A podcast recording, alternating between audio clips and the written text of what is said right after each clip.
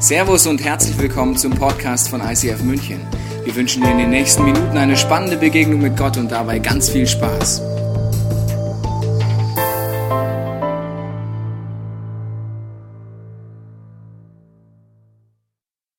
Heute wird ein guter Tag. Im Hintergrund siehst du die Serie. Refocus. Was im Leben wirklich zählt. Ich weiß nicht, ob du sagen würdest, es wird ein guter Tag und ob du das Lied schon kennst aus den Charts. Das wird wahrscheinlich relativ hoch steigen, weil das ein Grundbedürfnis in uns ist. Dieses elektrische Gefühl. Heute wird ein guter Tag. Das wünschen wir uns eigentlich jeden Tag, dass es ein guter Tag wird. Und ich glaube, wenn das Thema ist, raus aus dem Trott heute Morgen, haben wir so eine gewisse Spannung was heißt es, raus aus dem Trott zu gehen. Weil auf der einen Seite glaube ich, egal wo wir uns heute Morgen auf unserer spirituellen Reise befinden mit diesem Gott, haben wir zwei Spannungen in uns. Das eine ist, wir wünschen uns Sicherheit. Dass das Gewohnte bleibt, dass die Beziehungen halten und dass ich meinen Rückzugsort habe, der einfach mal hält in dieser schnell veränderten Zeit. Auf der anderen Seite ist etwas in uns, das wünscht sich genau das Gegenteil. Abenteuer, Abwechslung, was Neues, was ausprobieren. Wenn du nicht ins Kino gehen, nicht gerade wenn wir in den Gottesdienst gehen, vielleicht bist du auch zufällig hier drin, denkst, da kommt ein Film, heute ist ein Gottesdienst hier. Aber wenn wir sonst ins Kino gehen, was für einen Film wollen wir uns anschauen? Wollen wir uns den Film anschauen der Sicherheit? Wir sehen ein junges Paar, das baut ein Haus, zahlt die Raten Monat für Monat ab, geht mit dem Hund spazieren um den Block und abends gibt es Spaghetti mit einem Glas Rotwein. Und das schauen wir uns 90 Minuten an. Gehen wir deswegen ins Kino? Nein, wir wollen Abenteuer, wir wollen die Abwechslung. Wir sagen, Mann, wir wollen mitfiebern mit dem Actionheld. Ganz egal, ob du Liebesschnulzen magst oder ob du eher so der Rambo-Typ bist, ja? Egal, ob du sagst, du bist irgendwie 100 Körper durch die Luft fliegen, bevor es ein guter Film ist, aber es ist immer das gleiche Story. Was ist die Story?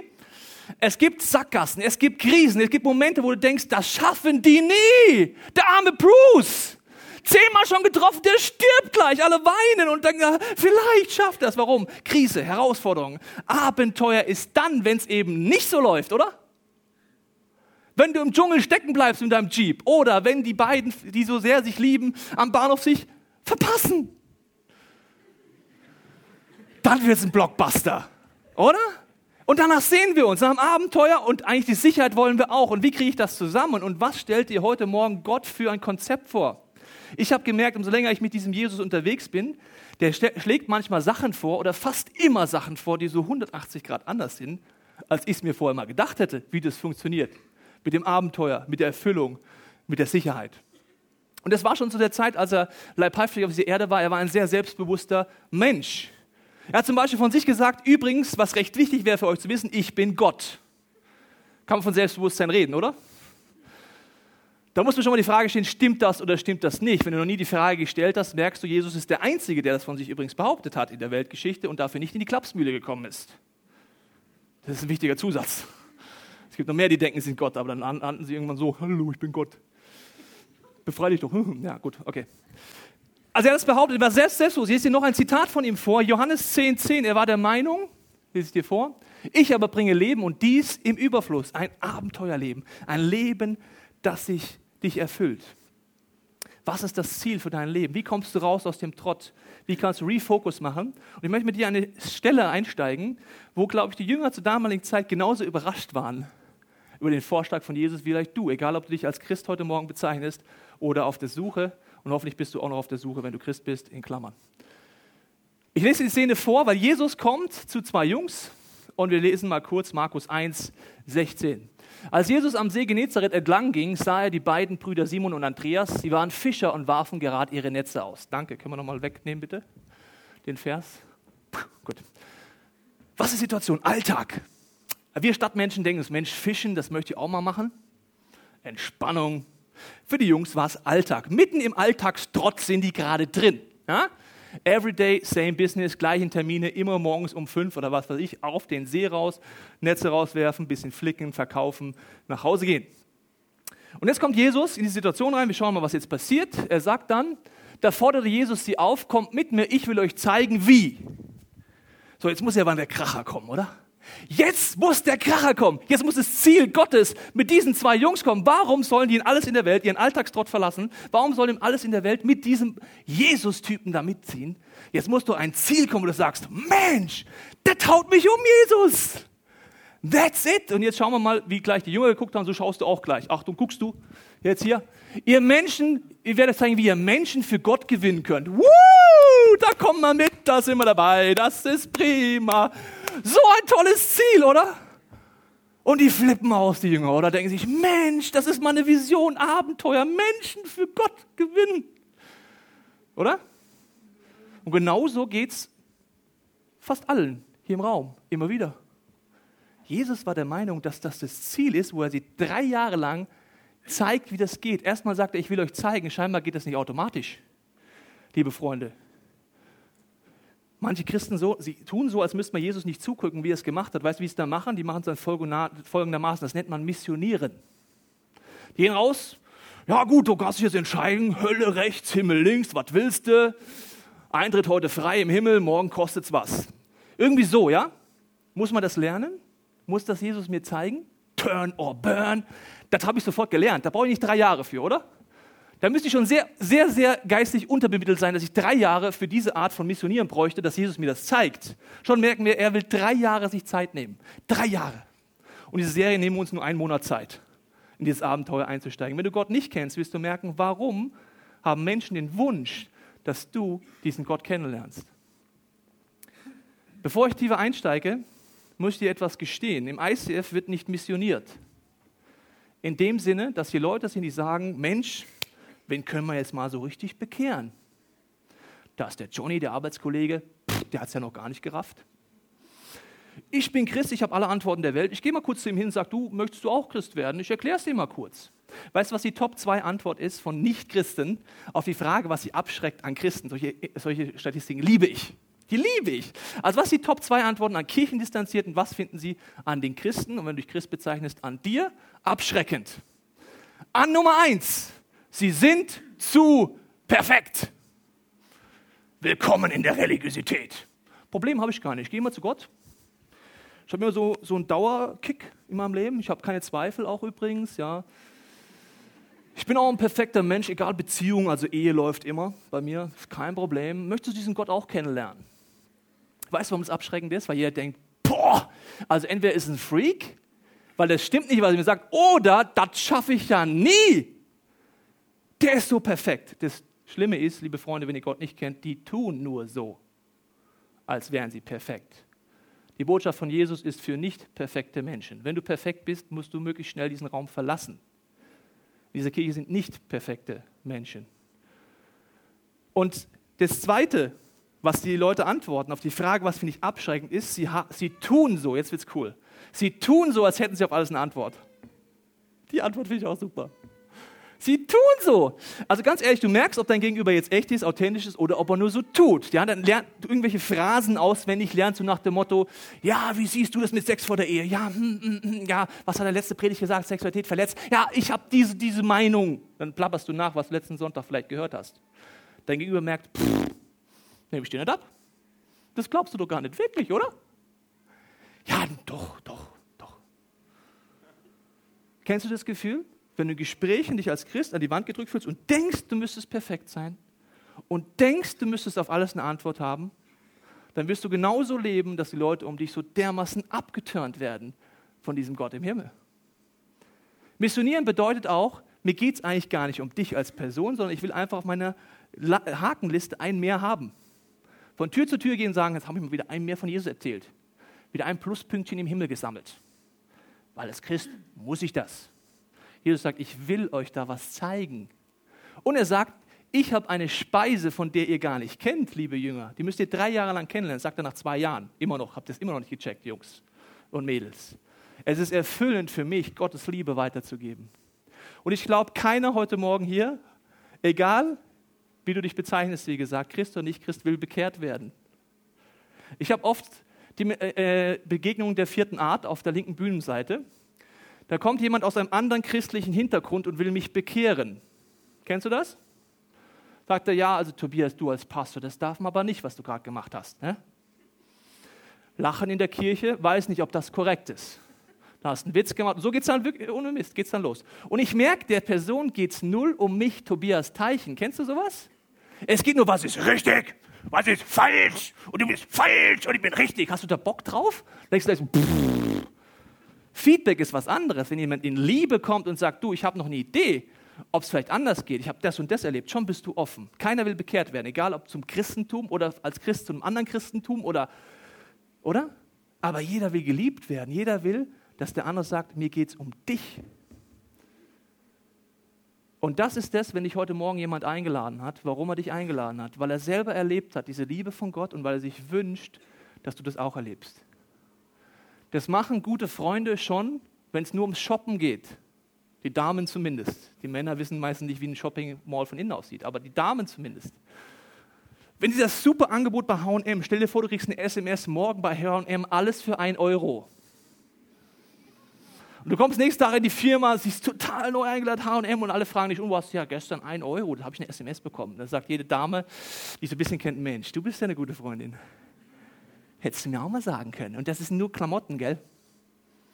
Wenn du in dir etwas erlebst, dass du merkst, dieser Jesus ist wie ein Zugang zu diesem Gott, nach dem man sich jeder Mensch sieht. Jesus sagt, er ist diese Tür, wie eine Geheimtür, wie ein Geheimtipp. Wie ein Geheimtipp im Shoppen, so ist es im Leben. Und wenn ich den Geheimtipp habe und es dir nicht sagen würde und dich nicht einladen würde, das mal auszuprobieren mit deinem Leben, wäre ich sehr lieblos. Du kannst keinen Menschen bekehren. Du kannst dir nur Gottes Liebe weitergeben. Der Rest ist Gottes Job. Jetzt ist die Frage, warum hat Jesus dieses Ziel mit dir und mit mir und warum ist er der Meinung, dass es ein Abenteuer ist? Mein erster Gedanke ist, er will dich und mich von unserem Ego-Trip befreien. Wir steigen kurz nochmal in die Szene ein, wo Jesus Simon Petrus einfordert, auf dieses Abenteuer, Menschen für Gott zu gewinnen, einlädt. Folgende Situation ist hier Lukas 5. Eines Tages drängte sich am See Genezareth eine große Menschenmenge um Jesus. Alle wollten hören, was er von Gott erzählte. Am Ufer lagen zwei leere Boote, die Fischer hatten sie verlassen und arbeiten an ihren Netzen. Alltagstrott in 3D. Da stieg Jesus in das Boot, als Simon gehörte, und bat ihn, ein Stück auf dem See hinaus zu rudern. Vom Boot aus sprach Jesus dann zu den Menschen. Dann geht es weiter. Anschließend sagt er zu Simon, fahrt jetzt weiter hinaus auf den See und werft eure Netze aus. Herr, erwiderte Simon, wir haben die ganze Nacht gearbeitet, das weißt du schon. Und wir wissen auch eigentlich, wie das geht, du Jesus, du. Ne? Also tagsüber fischen, super Vorschlag. Aber weil du es sagst, will ich es wagen. Na, ich probiere es einfach mal aus. Sie warfen ihre Netze aus und fingen so viele Fische, dass sie die Netze zu reißen anfingen. Der erste Schritt mit Gott, vielleicht bist du ihn schon gegangen, vielleicht möchtest du heute erste Schritte gehen, ist oft aus egoistischen Motiven. Ich habe ein Problem, Problem, Gott löst Problem, guter Gott. Problem, Gott löst Problem, guter Gott. Und dann bleibe ich so in dem Ego-Trip hängen. Dann bete ich für ein neues iPhone, für eine neue Frau. Wenn die Frau mir nicht mehr passt, für wieder eine neue Frau. Für was auch immer. Immer diese Gebete, ich, ich, ich, ich, ich, ich, ich, ich, ich. Und irgendwann merke ich, Mensch, ist das überhaupt nicht erfüllend. Das ist genauso, wenn du ein verwöhntes Einzelkind bist. Also vielleicht bist du ein Einzelkind, aber nicht verwöhnt. Aber wenn du ein verwöhntes Einzelkind bist und die ganze Zeit nur sagst, Papa, jetzt hätte ich gerne mein Ferrari. Papa, jetzt hätte ich gerne mein Haus. Oh, jetzt habe ich ein Haus, jetzt habe ich ein Ferrari. Oh, mein Schatz hat mich auch nicht erfüllt. Was mache ich jetzt? So kann dein Christsein auch so dermaßen unerfüllt sein. Und Gott will dich davon befreien, dass es im positiven Sinne nicht mehr um dich geht. Und der nächste Punkt ist, wenn du mal drüber nachdenkst, wenn du heute diese Beziehung mit Gott hast, Gott sei Dank haben andere Leute in deinem Leben sich Gott zur Verfügung gestellt und haben sich getraut, dir von dieser Liebe, von diesem Gott zu erzählen. Sonst würdest du heute wahrscheinlich nicht hier sitzen. Das vergessen wir aber oft. Dass es andere Menschen in unserem Leben gab, die gesagt haben, ich gebe dir diese Liebe Gottes weiter. In meinem Leben gibt es viele Leute, ich habe in dieser Vorbereitung darüber nachgedacht, denen ich sehr dankbar bin. Und diese Leute, manche von denen wissen heute gar nicht, dass ich heute Christ bin, dass ich Pastor bin. Viele von denen denken wahrscheinlich heute, sie haben versagt. Weil ich habe es geliebt, Leute, die so tun, als hätten sie alle Antworten und so tun, als wären sie perfekt, zu hinterfragen und so weit an die, anzudrücken mit Argumenten, bis sie zugeben müssten, ja, ich habe doch Probleme, ja, ich habe doch Zweifel und ich habe doch nicht alle Antworten. Das fand ich lustig als Atheist. Ich war ein lustiger Atheist. Und viele waren in Situationen mit mir, auch in der WG, wo ich gewohnt habe, die waren am Rücken zum Mann und haben gesagt, Mist, Gott, das habe ich versagt. Ich habe die Diskussion gegen diesen Tobias verloren. Aber dann Menschen, die haben mich geliebt und die haben mir Antworten gegeben und gesagt, ich habe auch nicht alle Antworten. Ich erlebe es so, probiere es einfach aus. Sie haben mir erzählt, Gott redet mit ihnen zum Beispiel. Da habe ich gedacht, so, jetzt gibt es zwei Möglichkeiten, liebe Freunde. Entweder seid ihr bekloppt oder ich.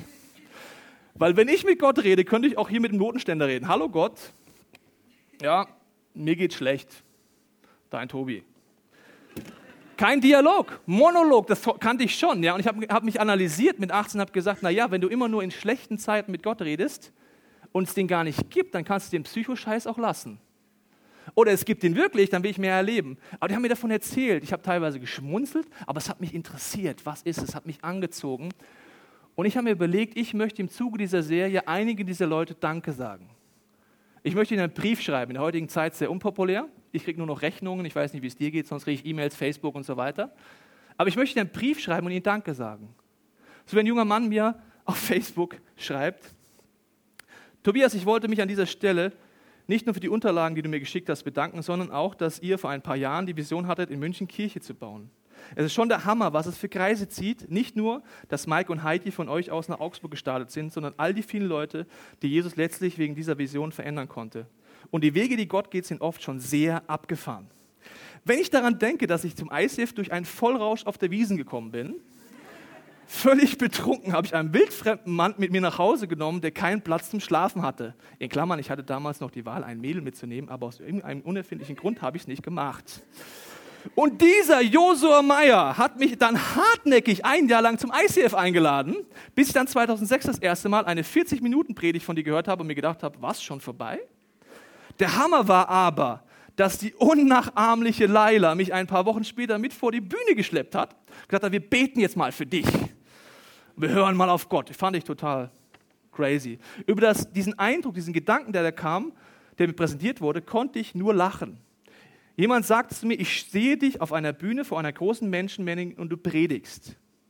Jetzt, vier Jahre später, gehe ich im Predigen meine ersten Schritte und frage ich deswegen wegen dieser Serie an. Vielen Dank. Wer war es bei dir, wenn du Gott schon kennst? Wer waren die Personen? Und ich möchte dich einladen, wenn du jetzt gleich einen Brief einer jungen Frau hörst, die sich bedankt in diesem Brief bei einer anderen jungen Frau, ob du auch diesen Schritt mit mir und mit Bucket gehen möchtest.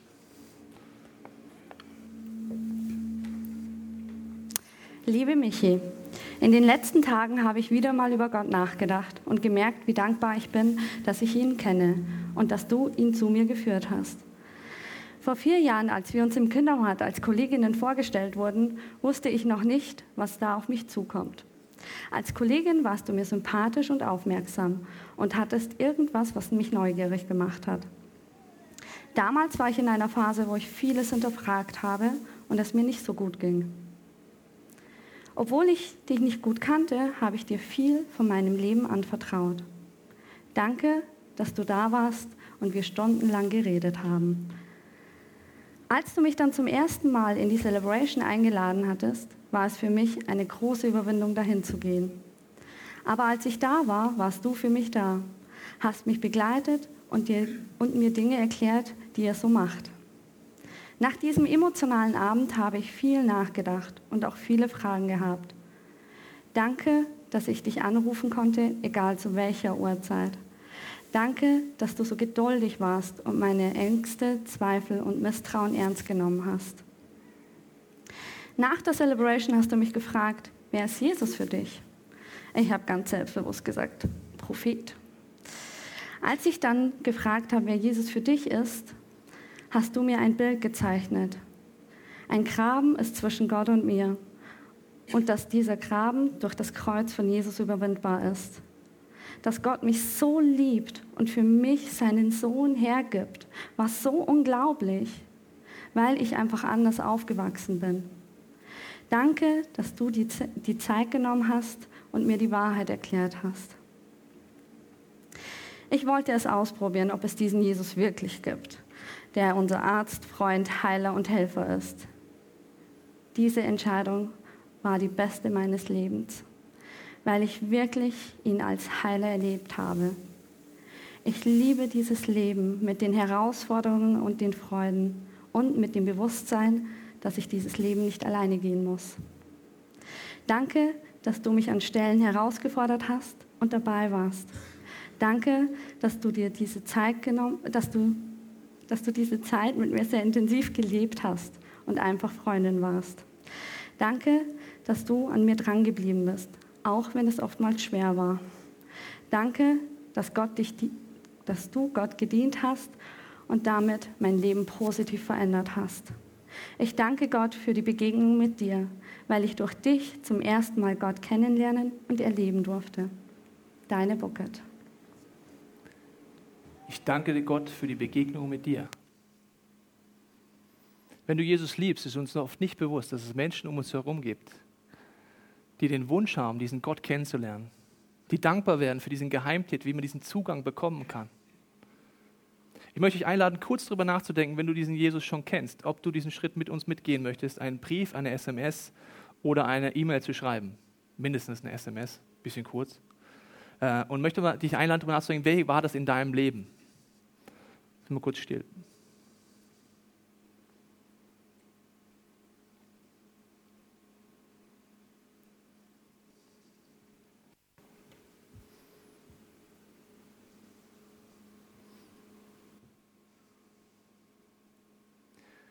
Ich möchte dich einladen, diese Woche diesen Schritt zu gehen. Ich glaube, dass in der Person, der du schreiben wirst, etwas Gewaltiges ausgelöst wird und in dir auch eine logische Reaktion kommen wird, dass du denkst, es ist doch logisch, dass ich auch wieder den Wunsch habe, dass Menschen um mich herum diesen Jesus kennenlernen können. Wenn du heute Morgen eingeladen wurdest von einem Freund, einer Freundin, einem Arbeitskollegen, einer Arbeitskollegin, dann ist das der einzige Grund. Er hat etwas erlebt mit diesem Gott, wo er sich wünscht, dass du es auch erlebst. Nicht, dass du eine Religion glaubst oder irgendwelches Regelsystem, sondern diese Beziehung zu Gott kriegst. Und deswegen bist du ihm so wichtig, dass er neben dir gerade schwitzt und denkst, Tobi, erzähl keinen Mist heute. Ich weiß nicht, wie es dir geht, aber oft ist es in meinem Leben so, dass mir das nicht bewusst ist, dass das das Abenteuer ist, für das Gott mich designt hat.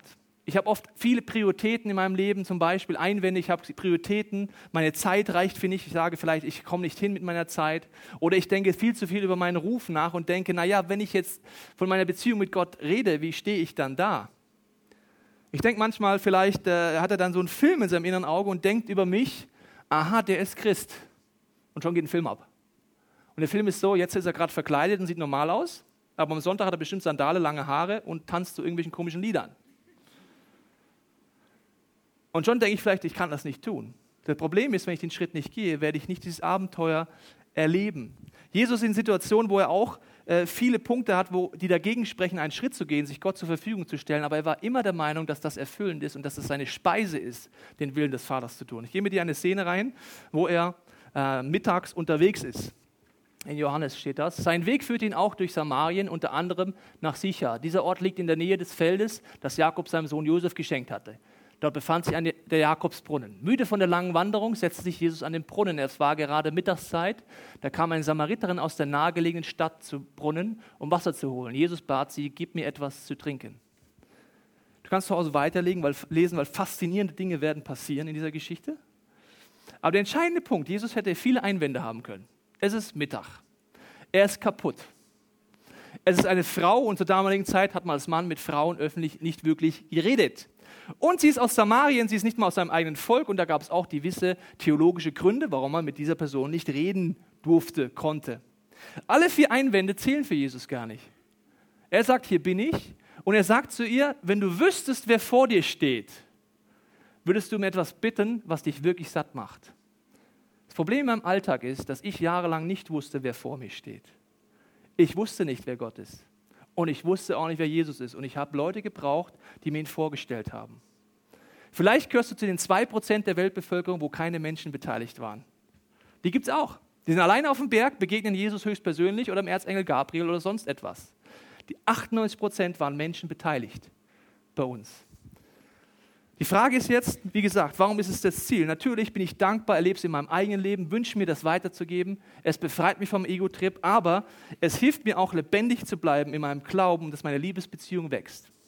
Ich habe gesagt, wir sind in der Spannung zwischen Sicherheit und Abenteuer. Ich habe dir eine Grafik aus der Psychologie mitgebracht. Es gibt die sogenannte Komfortzone. Diese Komfortzone gibt es in jedem Lebensbereich.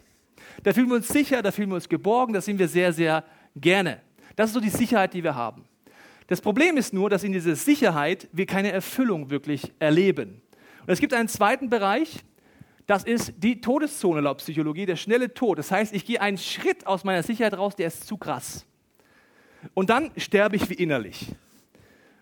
Es gibt zwei Spannungen, in der wir leben. Wenn ich zum Beispiel einen Glaubensschritt gehe und der ist zu groß, sagt Paulus, einer der größten Theologen des zweiten Teils der Bibel, sagt er, geh nicht über das hinaus, was dein Glaube mit dir noch mitgeht.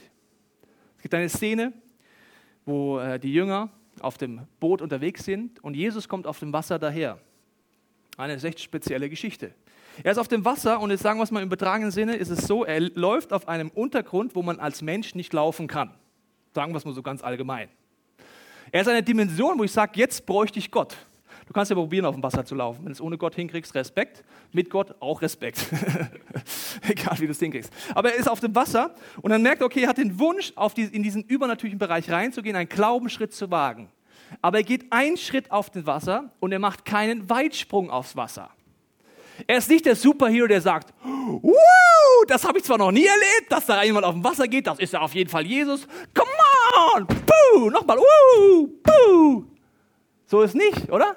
Ein Schritt, uh, das hält er echt. Puh, krass, hält er echt. Uh, noch ein Schritt, puh. Der schnelle Tod ist der Weitsprung aufs Wasser. Das ist in jedem Lebensbereich so. Wenn du in Finanzen einen Glaubensschritt gehst, irgendwo anders. Wenn der zu groß ist, dann kannst du keine Nacht mehr schlafen. Dann bist du in der schnellen Todzone. Das Problem ist, wenn du in der Komfortzone bleibst, ist es der langsame Tod jeder Liebesbeziehung. Die sieben letzten Worte einer Ehe eine aufblühende Beziehung oder eine Kirche sind immer die gleichen. Die heißen, das haben wir schon immer so gemacht. Willkommen im Tod jeder Liebesbeziehung. Es wäre genauso, wenn ich sagen würde, ich habe mit meiner Frau sich zehn Jahre verheiratet und jeden Donnerstag um 19.15 Uhr gibt es uns Spaghetti mit Tomatensauce, dazu ein Rotwein. Wir reden über zwei Fragen. Wie alt bist du und wie heißt du? Und das sind unsere Punkte, das ist unsere Komfortzone. Irgendwann merkst du, pff, coole WG mit der Frau hier. Ist aber keine Liebesbeziehung. Du brauchst Abenteuer. Du brauchst etwas Neues. Und so ist es mit Gott auch. Und jetzt kommt die Zone dazwischen, über die redet Jesus oft und die Psychologen auch. Das ist die Potenzialzone, Talentzone, Entwicklungszone, Lernzone. Das ist der Punkt, wenn ich mich traue, einen Schritt zu gehen. Wenn ich mich traue, im Alltag dieses Abenteuer zu leben, Gott, du darfst mich benutzen. Ich gehe einen Schritt wie aufs Wasser, gehe einen Glaubensschritt, erzähle jemand von der Liebe, die Gott mir schenkt. Bete vielleicht für jemanden, wo ich denke, Gott, jetzt musst du aber wirklich was machen. Die Folge ist, dass deine Beziehung zu Gott aufblühen wird. Liebe Freunde, die Kirchen sind schon voll genug mit Menschen, die den langsamen Tod ihrer Liebesbeziehung zu Gott sterben. Haben irgendwann mal mit Leidenschaft angefangen aber dann geht es runter und runter und runter. Und irgendwann ist es so eingefahren, dass du keine Lust mehr hast auf diesen Glauben. Die Frage ist, willst du dich trauen, immer wieder neu im Alltag Schritte zu gehen? Und Jesus ist der Meinung, wenn du das Ziel hast, dass Menschen durch dich Gott erleben, wirst du dauerhaft in dieser grünen Zone leben. Deine Sicherheitsgewohnheitszone wird wachsen und wachsen, du wirst aber weiter in die grüne Zone reingehen. Die Frage ist, was heißt es mit dir konkret zu tun? Wir als Kirche überlegen uns auch gemeinsam, wie können wir wieder in die grüne Zone gehen? Was ist unsere Gewohnheitszone? Gewohnheitszone sind für uns Sonntagsgottesdienste.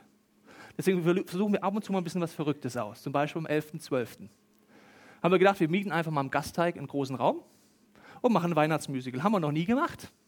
Wir haben hochgerechnet 1200 Sitzplätze. Das wäre, müsste jeder von uns ziemlich viele Leute mitbringen, dass wir die voll kriegen. Das heißt, wir müssten eigentlich jeder die Entscheidung treffen oder dürften die Entscheidung treffen, ich gehe in die grüne Zone rein. Hier habe ich dir eine Grafik mitgebracht. Das ist ein Musical, wo wir aus ganz Europa den ICS-Profis im Musical-Bereich zusammengezogen haben und ein professionelles Weihnachtsmusical über die Weihnachtsgeschichte auf eine moderne Art erzählen werden. Das sind so Chancen, wo du sagst, ich möchte wieder neu aufs Wasser gehen. Ich möchte neu in den grünen Bereich gehen und sagen, ich möchte schauen, ob Gott was vorhat in meinem Umfeld. Ab 17. wirst du Karten kaufen können und ich habe mich schon die ganze Zeit auf folgenden Satz gefreut. Karten gibt es überall, wo es Karten gibt. Da habe ich mich die ganze Zeit drauf gefreut. An jeder Vorverkaufsstelle in München kannst du Karten kaufen für dieses Event. Und für deine Freunde habe ich immer drauf gefreut, im Radio. Karten gibt es, wo es Karten gibt. Ich glaube, Gott möchte mit dir ein Abenteuer machen. Und ich möchte mit dir jetzt kurz eine Frau hier vorne begrüßen, die ich fragen möchte, wie lebt sie das konkret in dieser Grafik, in der Potenzialzone? Was kann es im Alltag bedeuten? Begrüßt mit mir auf dieser Bühne Priscilla Bucher.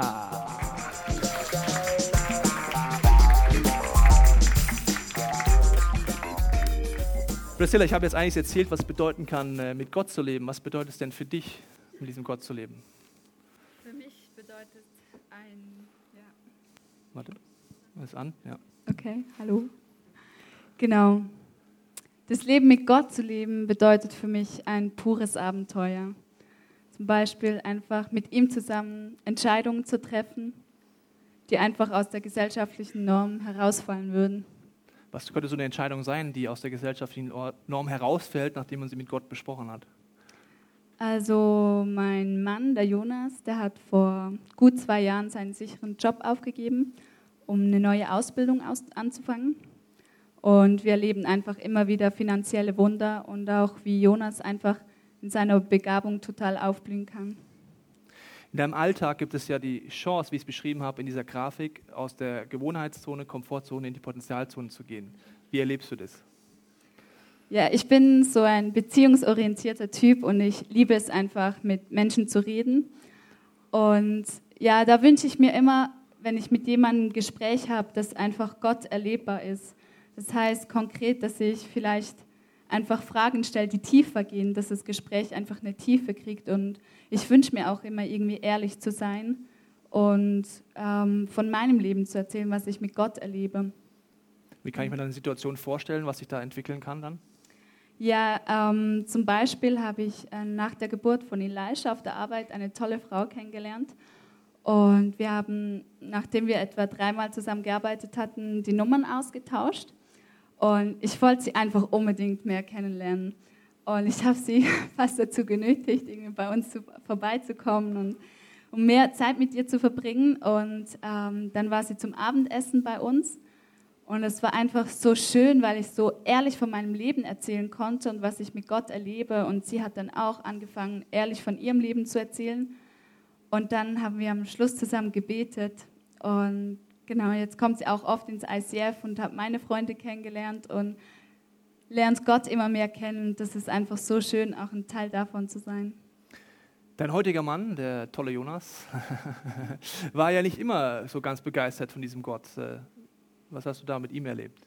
Genau. Jonas hat am Anfang unserer Beziehung mal gesagt, dass ich eine tolle Frau bin, ja. aber dass er mit Gott und Jesus nicht wirklich was anfangen kann.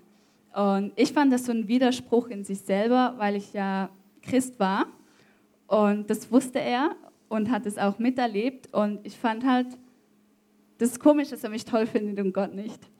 Ähm, es war dann so, dass er oft bei uns in der Familie war und wir vor dem Essen immer gebetet haben, aber nicht immer so ein sich wiederholendes Tischgebet, sondern wirklich einfach mit Gott geredet, was uns gerade so beschäftigt und wofür wir dankbar sind. Ja, und das hat Jonas irgendwie beeindruckt und ja, da hat er sich gefragt, wie eine Beziehung mit Gott möglich ist überhaupt und hat angefangen, in der Bibel zu lesen und sich mit meinem Vater zu treffen, einfach Fragen zu stellen. Ja, nach drei Monaten hat er dann Jesus in sein Leben aufgenommen. Das sind ja so Momente, äh, die du dann miterlebst, wo du ja eigentlich derjenige bist oder diejenige bist, die äh, sich Gott zur Verfügung stellt. Was passiert denn in deinem Herzen, in deinem Leben, wenn du erlebst, dass Gott wirkt in deinem Alltag? Ja, in solchen Momenten oder in solchen Gesprächen fühle ich mich einfach enorm lebendig und ich merke, wow, da geht es jetzt um eine wichtige Sache und da lerne ich den Menschen richtig kennen. Ähm, es ist einfach schön zu erleben, wenn ein Mensch dann auch diese Sehnsucht irgendwie entdeckt nach diesem Gott und nach dem Leben, was, was ich mit ihm erleben darf und ich einfach ein Teil davon sein darf, wie, wie dieser Mensch Gott kennenlernt und einfach aufblühen kann und vielleicht auch dann Sachen wagt, die er sonst nie gewagt hätte. Vielen Dank, Priscilla, dass du aus deinem Leben uns erzählt hast. Gerne.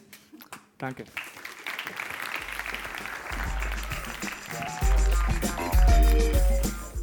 Ich weiß nicht, wie es dir gerade geht, wie das, was das mit dir macht, gerade diese ganzen Punkte, die jetzt kamen.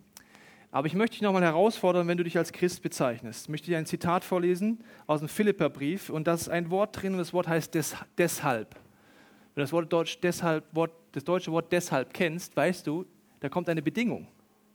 Und oft wird dieser Bibelvers im Christentum sehr aus dem Kontext gerissen und wird einfach so prinzipiell zugesprochen. So als Ermutigung. Du lebst da vollkommen in der Komfortzone, dein Glauben stirbt gerade langsam. Deine Leidenschaft geht fort weg und dann werden manchmal Bibelstellen aus dem Kontext gerissen und sagen, mach dir nichts draus. Ich habe auch mal so angefangen, voller Leidenschaft. Wenn du älter wirst, ist das ganz normal. War das bei Jesus so?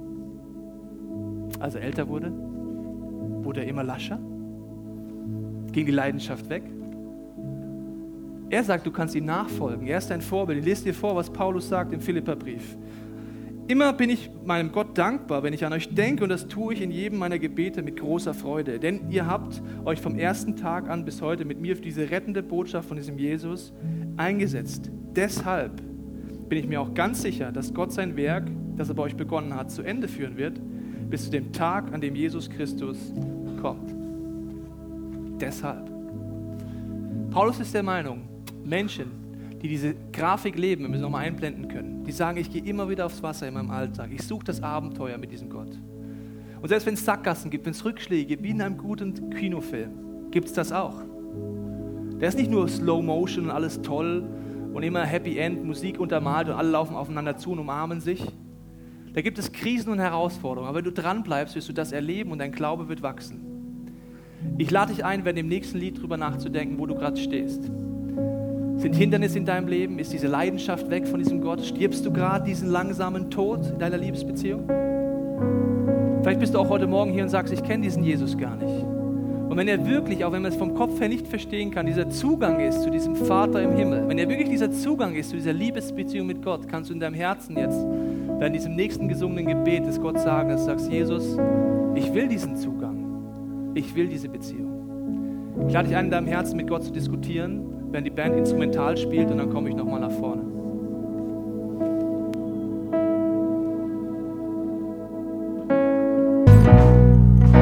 Das Thema heute ist äh, raus aus dem Trott. Und ich habe eine ganz einfache Frage an dich. Wie geht man im übertragenen Sinn Schritte aufs Wasser? Wie macht man das? Das ist eine ganz tiefe Frage. Schritt für Schritt. Oder? Schritt für Schritt für Schritt. Und die Frage ist, welcher Schritt ist für dich heute Morgen dran? Vielleicht bist du in der Gewohnheitszone, dass du ohne Gott lebst, dass du sagst, ich probiere diesen Schritt aus und sagen, Jesus, komm in mein Leben. Wenn du mit diesem Gott schon lebst, dass du sagst, okay, ich gehe Schritte, ich schreibe vielleicht diesen Dankesbrief in dieser Woche. Oder ich besuche den Wie sage ich es nur Workshop, der kommt, wo es darum geht, wie kann ich denn ganz authentisch mein Glauben leben, ohne dass ich die Top 2 der abtörnenden Gründe lebe. Vielleicht auch einfach zu sagen, Gott, hier bin ich, ich will dieses Abenteuer entdecken, ich will wieder an die Potenzialzone eintauchen. Ich möchte jetzt beten und wenn du möchtest, kannst du deinem Herzen mitbeten.